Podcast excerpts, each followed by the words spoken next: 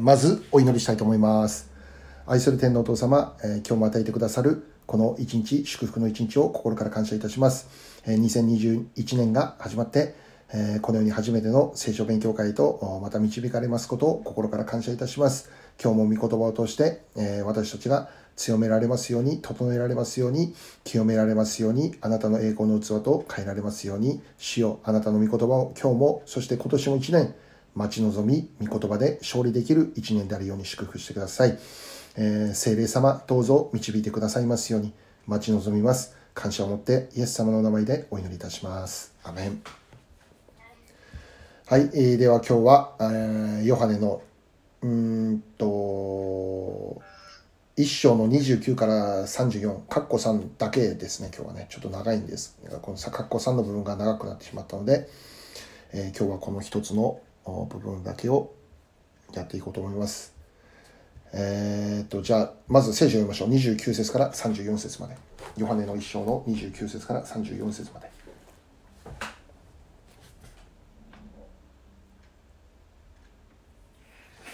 その翌日、ヨハネは自分の方にイエスが来られるのを見ていった。身を世の罪を取り除く神の子羊。私が、私の後から来る人がある。その方は私に勝る方である。私より先におられたからだと言ったのはこの方のことです。私もこの方を知りませんでした。しかし、この方がイスラエルに明らかにされるために、私は来て水でバプテスマを授けているのです。またヨハネは証言して言った。御霊が旗のように天から下って、この方の上にとどまれるのを私は見ました。私もこの方を知りませんでした。しかし、水でバプテスマを授けうんさせるために、私を使わされた方が私に言われました。御霊があるか御霊がある方の上に下って、その上にとどまれるのがああなたに見えたなら、その方こそ精霊によってバプテスマを授ける方である。私はそれを見たのです。それでこの方が神の子であると証言しているのです。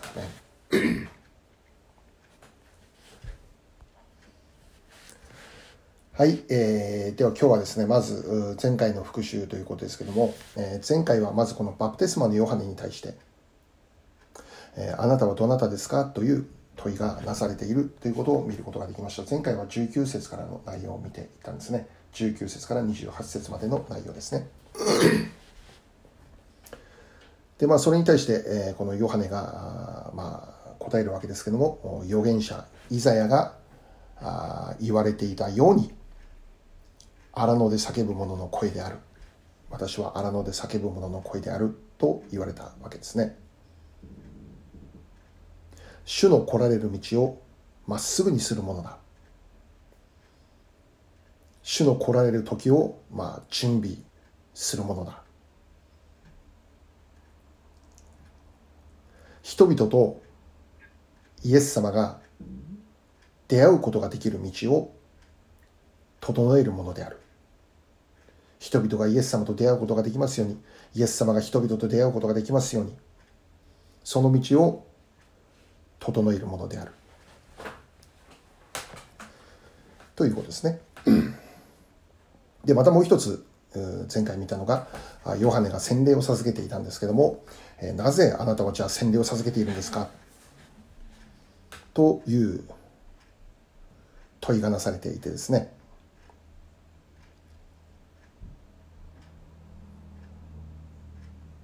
その答えについてまあヨハネが語るわけですけど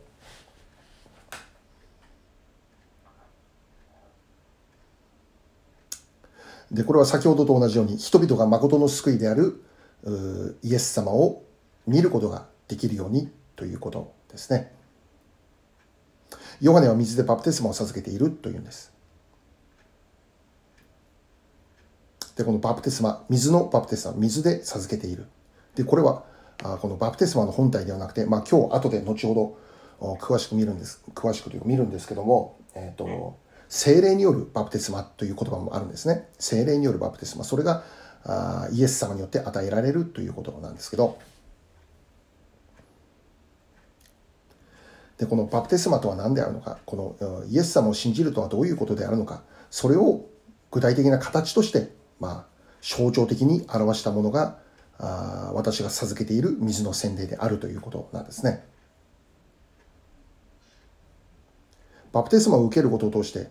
まあ、イエス様を信じるということは何を意味しているのか。それを表す表す象徴的な行為だということですね。イエス様を信じる者とはどういうものか。それは罪が現れたもの。罪が清められたもの。新しく生まれ変わった。罪人から神の義を持つ者として生きることになった。まあ、それがイエス様を信じる信仰を通して、信仰告白を通して現実のものとなるんですけども、で、それを象徴的に表す行為をヨハネが水のバプテスマを授けるということとして行っているということなんですよね。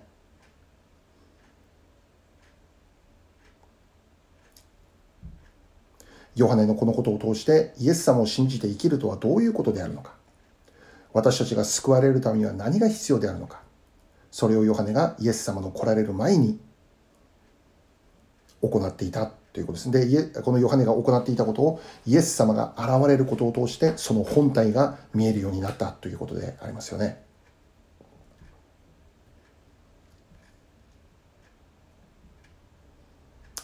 またもう一つ、ヨハネはイエス様に対して、私はその方の靴の紐を解く値打ちもありませんって語ったんですね。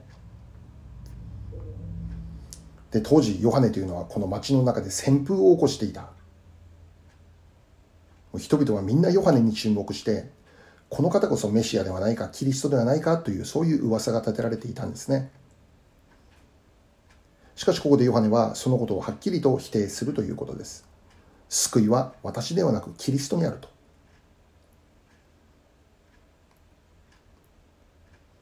私の後に来られる方、イエス・キリストにこそ救いがあり、その方に注目をするべきだ。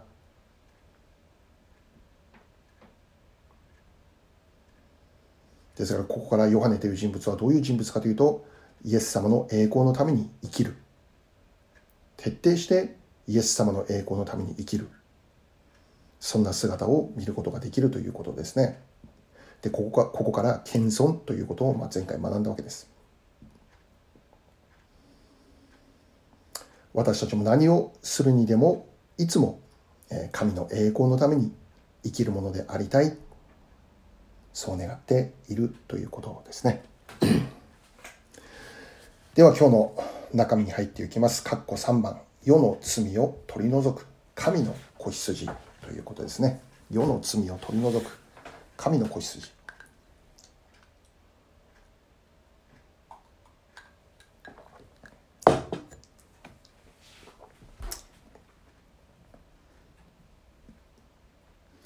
えー、早速まず29節を見たらですね あヨハネのいるところに イエス様が来られたわけですねでそのイエス様を見てヨハネが発した第一声ですね「見よ。世の罪を取り除く神の子羊」と言われた。でこの29節の初めに書かれてある言葉はその翌日って書かれてあるんですけども、まあ、前日が前回学んだところですね。ヨハネが祭司とかレビ人たちとの、えー、まあ問答を行っていたところですよね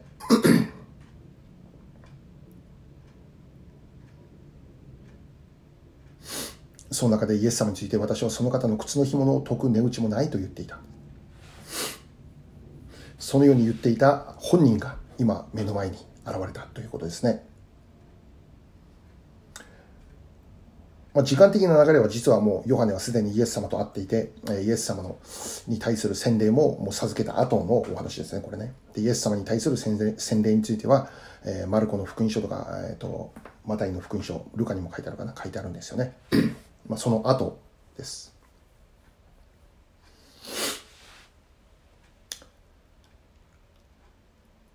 まあ、その方が現れたんですけども、ヨハネはその方の靴の紐を解くこともできない。その方は高貴で偉大で意図高きお方であります。で、その方を見て、まずヨハネが語られたことは、見よ、罪を取り除く神の子羊だと言ってるんです。まずヨハネは人々に対して見よと語りかけるんです。見よってね注目しなさいってねこのお方こそ注目するべきだね私は道を整えるもの誰の道を整えるものかこの方の道を整えるために私は今この働きを行っているんだということですよね。注目するべきは私ではないこのイエス様だ。でこの「見よ」という言葉の言葉に続いて、えー、イエス様についての紹介をしているわけですね。繰り繰り返しますけども罪を取り除く神の子羊だって言ってる。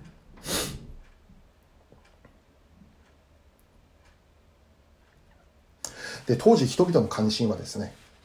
ローマ帝国からの解放者でしたね。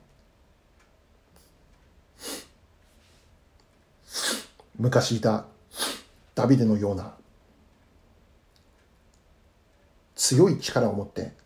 イスラエルを繁栄させることのできるそういう存在イコールメシア。彼ら当時はそうだったわけですね、まあ、当時イスラエルはこのローマに屈していたということでどうか一日も早くダビデの時代のイスラエルのように他国にも太刀打ちのできるこのローマの支配にも太刀打ちできるそういう力あるメシア救い主を求めていた。で人々はそれがこのヨハネかもしれないって考えていたんですよね。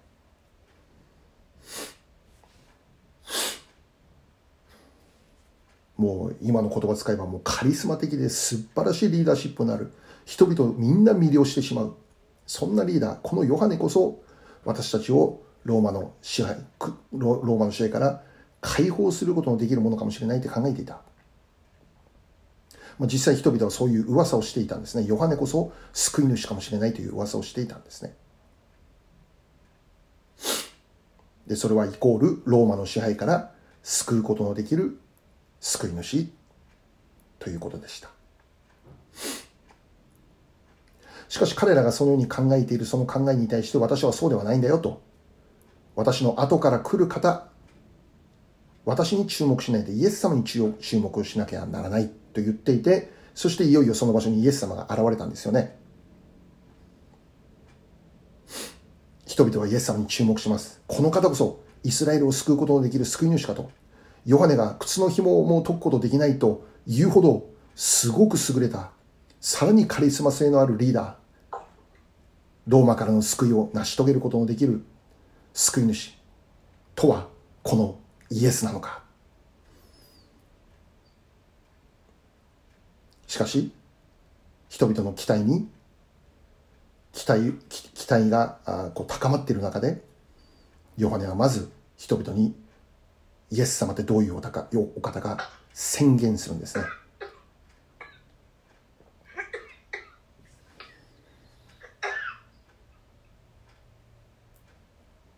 大丈夫ですか？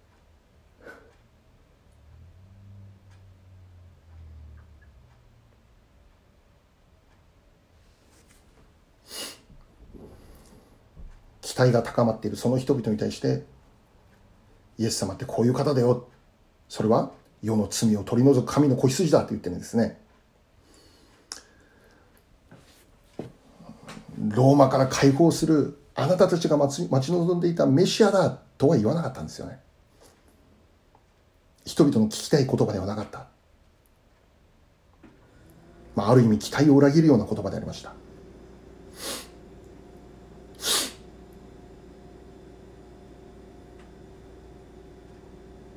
ヨハネがまず語ることはこのお方こそ世の罪を取り除かれるお方である。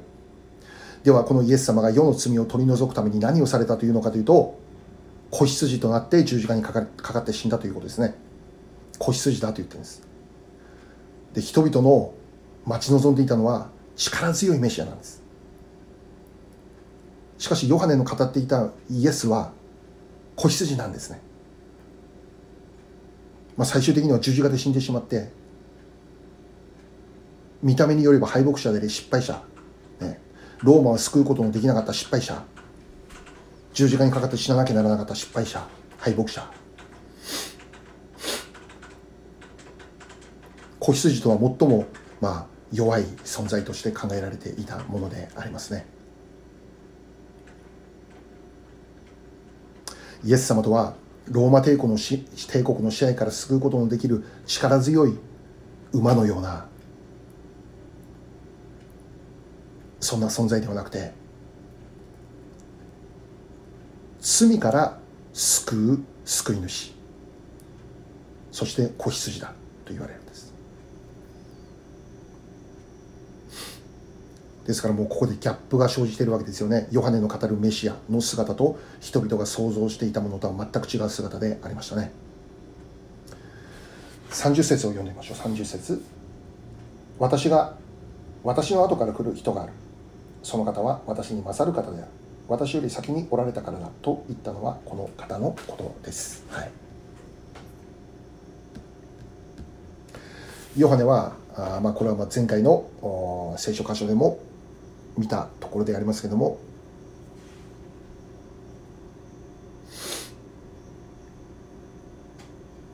そのお方は私に勝るお方だ、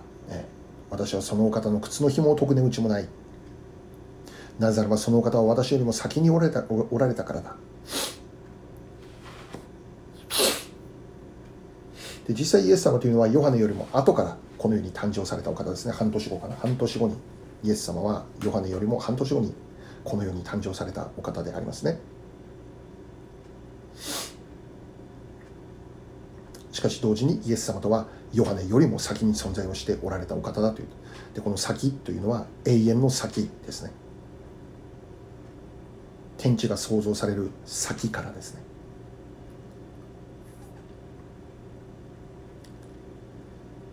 でこの「先」という言葉を使ってイエス・キリストって特別な存在だと言ってるんです。神の子。唯一誠の救い主メシアだということをこの「先」という一つの言葉でもヨハネは表現するわけなんですね。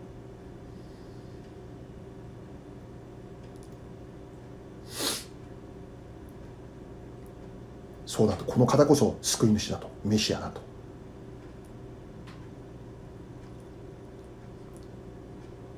しかし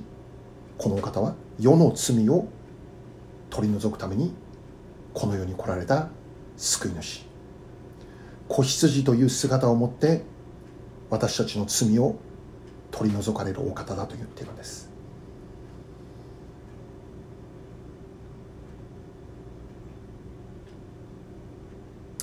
まずここで明らかにしなければならないことはイエス様が来られた目的というのは世の罪を取り除くためであったということですね。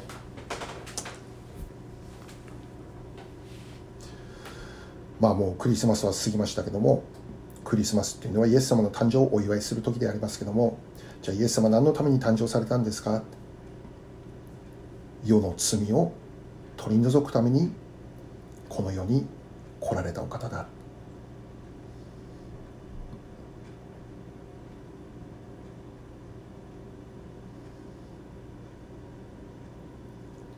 ローマからの支配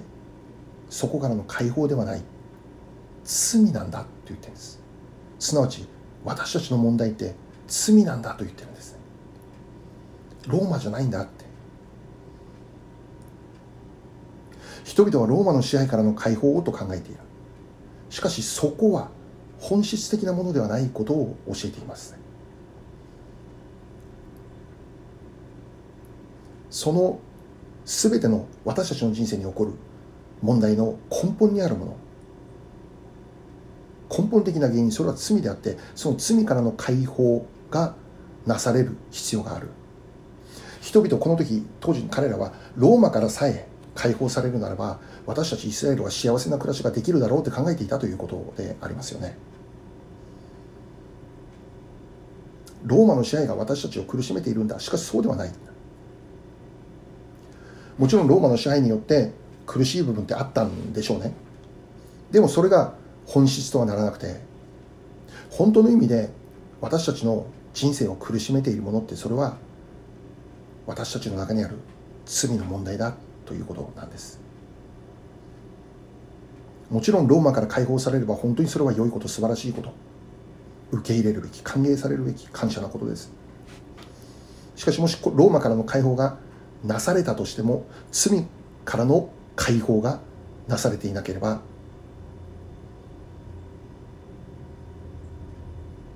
根本的な原因が取り除かれていなければそれは全て虚しいということでありますよね。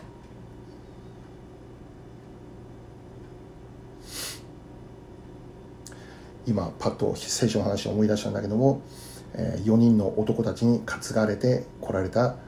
寝かせられて寝床のままで、連れてこられた中部の男に向かってまずイエス様が言ったことはあなたの罪が許された。病を癒す、ね、起きて、え、歩きなさいって言わなくてまずあなたの罪が許された。罪の許し罪からの解放がまず何よりも重要であることイエス様が宣言されたということでありますよね。そうイエス様はそのために来たんだ。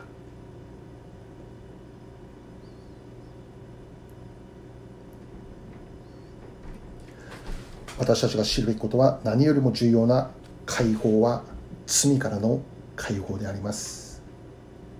なぜならば罪が私たちと神様との関係を断ち切ってしまうからなんです。私たちの人生の最も大きな悲劇とは神様との関係が断たれてしまうことです。幸いにして私たちは神様と出会うことができました。神様の愛の中で生きる祝福に預かることできました。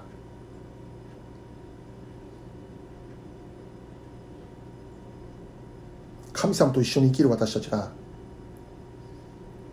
本当に体験していることってああ神様信じていて本当によかったなって。いろいろ大変な状況にあるけどああ神様が本当に支えてくれてるし守ってくれてるし助けてくれてるし本当に励まされるな。って今日も立つことができるなって。神様と一緒に歩むことのできる幸いというものを私たちは日々感じながら生かしてもらっているんじゃないでしょうかね。神様の創造の技である私たちは神様と一緒に生きることにこそ本質的な幸いがあるんだということです。しかしそのために必要なことがあって罪からの解放なんですよね。罪からの清めだということです。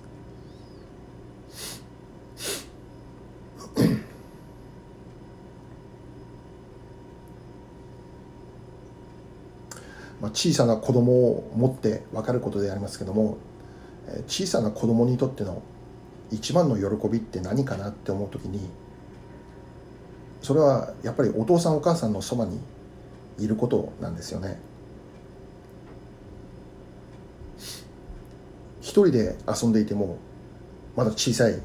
子供はお父さんのお母さんの姿がちょっとでも見えなかったらやっぱり不安になるわけですよね。お父さんお母さんの立場からするならばちょっとおとなしく一人で遊んでいてほしいと思うんだけど横にいて特別なこと何もしなくても特別な何かを与えることをしなくてもただそばにいるだけで安心であって喜びであってやっぱり一番嬉しい顔するんですよね。私たちの創造者である神様を離れているならばたとえ多くのものを持っていたとしてもローマを超えるほどの力を誇っていたとしてもそこには本当の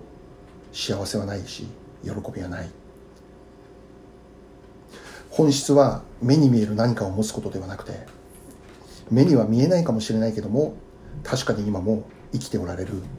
神様と一緒に生きることなのです。そしてそれを可能とするためにイエス様が来た。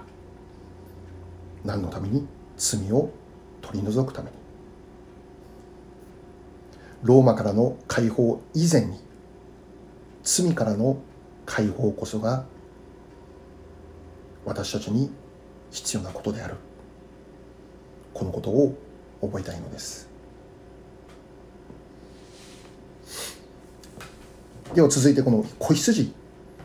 という部分でありますけども。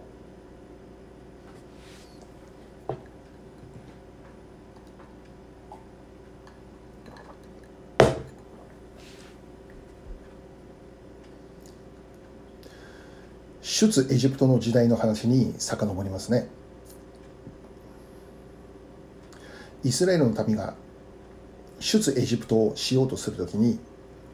エジプトの王のパロがそれを拒否したんです。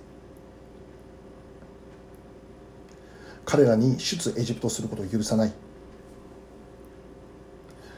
でこの王のエジプトのパロが出エジプトを拒むためにえー、神様からの災いがエジプトに下るんですね。10の災いが、まあ、記録されてあるんですけど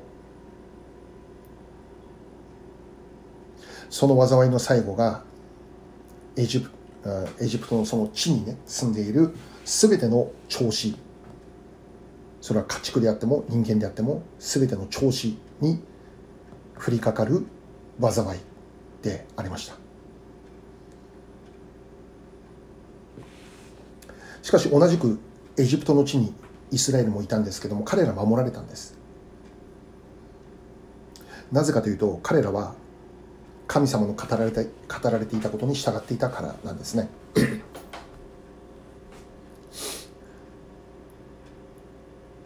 まあもちろん神様はイスラエルを守るためにそのことを語っていたんですけども何を語っていたかというと子羊の血を取ってそれを家の門中に振りかけなさいということだったんです。子羊の血を取ってその血を家の門中に振りかけることだったんですね。もし神様の災いが来てもその子羊の血が家の門中に降りかかっているならばその災いはその家から過ぎ去ったということです。杉越の祭りというのもありますけど そういう意味ですね。神様の災いが過ぎ去った。神様の災いはその血が注がれているところには望まなかった。だからイスラエルが何か特別に優れているからではなくてイスラエルを災いから救ったのは子羊の流された地位だったんです。でヨハネはここでその杉越の祭りにかけて世の罪を取り除く神の子羊と言ったんですね。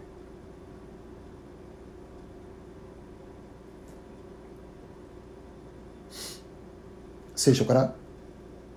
教えられることは罪の結果起こることは災いである。死という報酬です。しかしそれを私たちが優れているからではなくて私たちが良い人間だからではなくて子羊となられたイエス様が十字架にかかってそこで流された血によってその災いが過ぎ去るということが起こるということであります。イエス様が十字架で流されたその血が私たちを罪から解放する。災いを過ぎ去らせる。イエス様が血を流されることによって全ての罪の問題の解決がなされた。私たちの罪の問題を解決するためにイエス様来たんですけどもじゃあ具体的に何をしたんですか？十字架で子羊となって血を流された。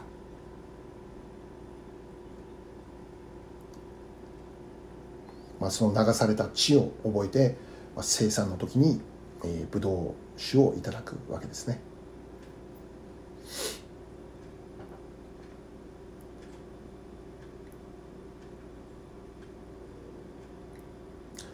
で本当に感謝のことにイエス様を信じるというこの信仰告白の中で生きる人々にはこのイエス様の流された血が注がれている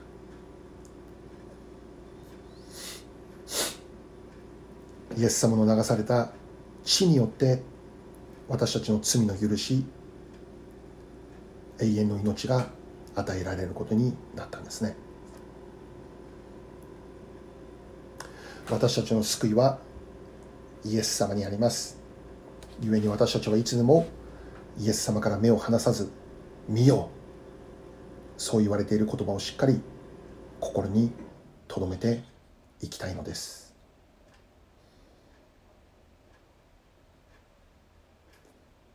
31節読んでましょうね。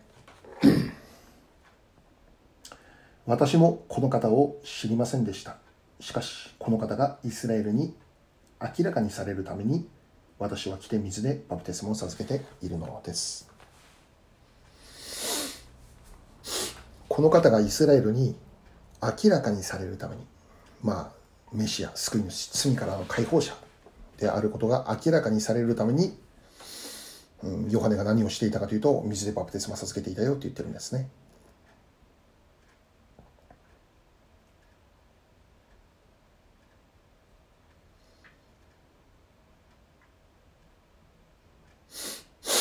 まあ、繰り返し言われているようにヨハネの洗礼は、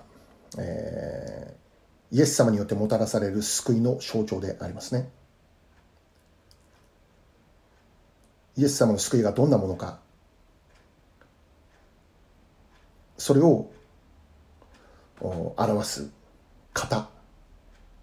ですね。罪からの清めと新しい命の型であります。33節の最後の部分を見たら精霊によってバプテスマ精霊によるバプテスマであるけれどもこれはイエス様が与えられるものだと言っているんですね。でこれがまあ本体なわけですね。イエス様とは精霊によってバプテスマを与えられる。で私たちにはイエス様を信じることのできた私たちには今現在バプテスマが与えられている。精霊のあごめんなさい精霊のバプテスマが与えられているんですね。すなわち私たちは今イエス様を信じて生きてるんですけど人間的な力努力によって今イエス様を信じる信仰告白の中に置かれていることではないだということですね。精霊の力を受けて精霊によって与えられる信仰告白なんです。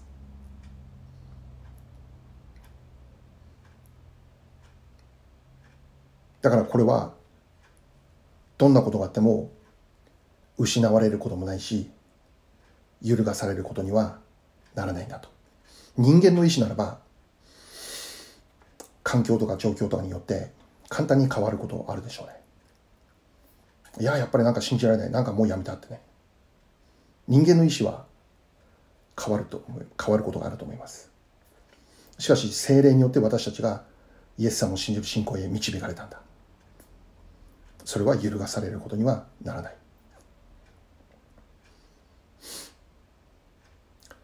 あ誰かがツイッターに告白してましたね全然知らない人だけど私は今日でクリスチャンになることやめますその一行だけ書いて、えー、ツイッターに載せていたんですねもう大丈夫かなと思って次の日、えー、まあ今日の朝かな今日の朝見たらごめんなさい、昨日のは間違いでしたって書いて。あのクリスチャン辞めることできませんって。まあ、まあ、なんかいろいろあったんでしょうね。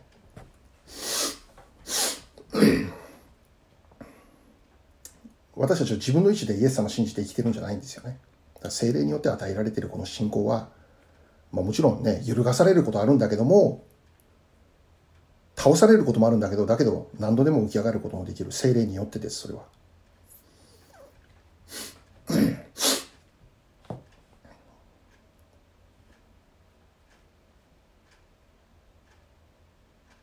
だから私たちはもうこれから二度とイエス様から離れるなんてことはできないですね。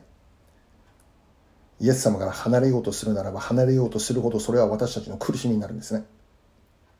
イエス様を離れたところで私たちの人生の幸いはないことを私たちはもう知っているわけなんです。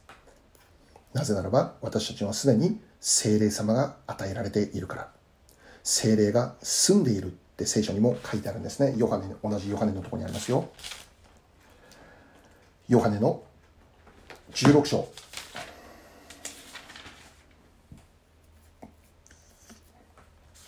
あ、ごめん、14章。17節ヨハネの14章17節です。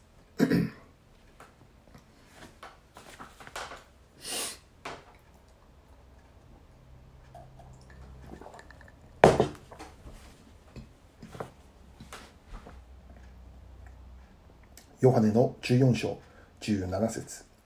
その方は真理の御霊です。世はその方を受け入れることができません。世はその方を見もせず知りもしないからです。しかし、あなた方はその方を知っています。その方はあなたあなた方と共に住み、あなた方のうちにおられるからです。聖霊様はもうすでに私たちと一緒にいます。聖霊様の住んでおられる宮であるとも教えられています。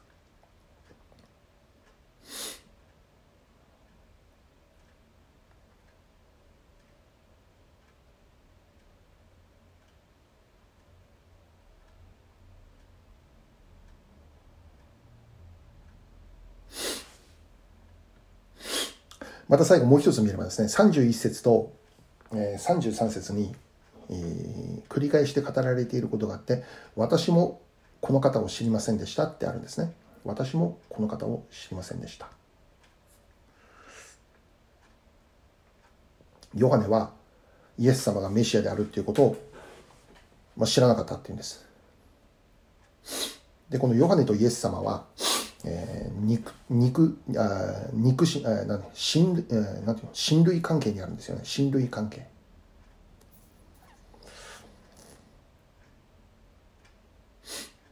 えー、お母さん同士は親戚ですね。でイエス様が妊娠した時も、あマリアが妊娠した時も、えー、ヨハネのお母さんのエリザベスを訪ねているんですよね。で、しばらく一緒にいたわけです。ですから、まあ、おそらく小さい時から2人は一緒の時間を、まあ、何度も過ごしていたと思うんですね。しかし、ヨハネがイエス様とはメシアであると理解したのは、あこの時だったんです。えすなわち、イエス様の上に精霊が鳩のように下られたのを見た時だったんですね。えー、33節私もこの方を知りませんでした。しかし水でパプテスマを授けさせるために私を使わされた方が私に言われました。御霊がある方の上に下ってその上にとどまれるのがあなたに見えたならその方こそ精霊によってバプテスマを授ける方である。それを見たんですね。ヨハネはイエス様の上に精霊が下られる、鳩のように下られるのを見たっていうふうに書いてある記事が、え実際マタイの福音書の3章に書いています。マタイの福音書の3章を見れば、精霊が鳩のように下ってきたイエス様の上に、まあ、そういう洗礼を授けた時ですね。ヨハネがイエス様に洗礼を授けた時に、天から精霊が鳩のように下ってきてイエス様の上に臨まれたって書いてあるんです。で、それを見て、まあ、イエスがキリストである。それを知ったっていうんです。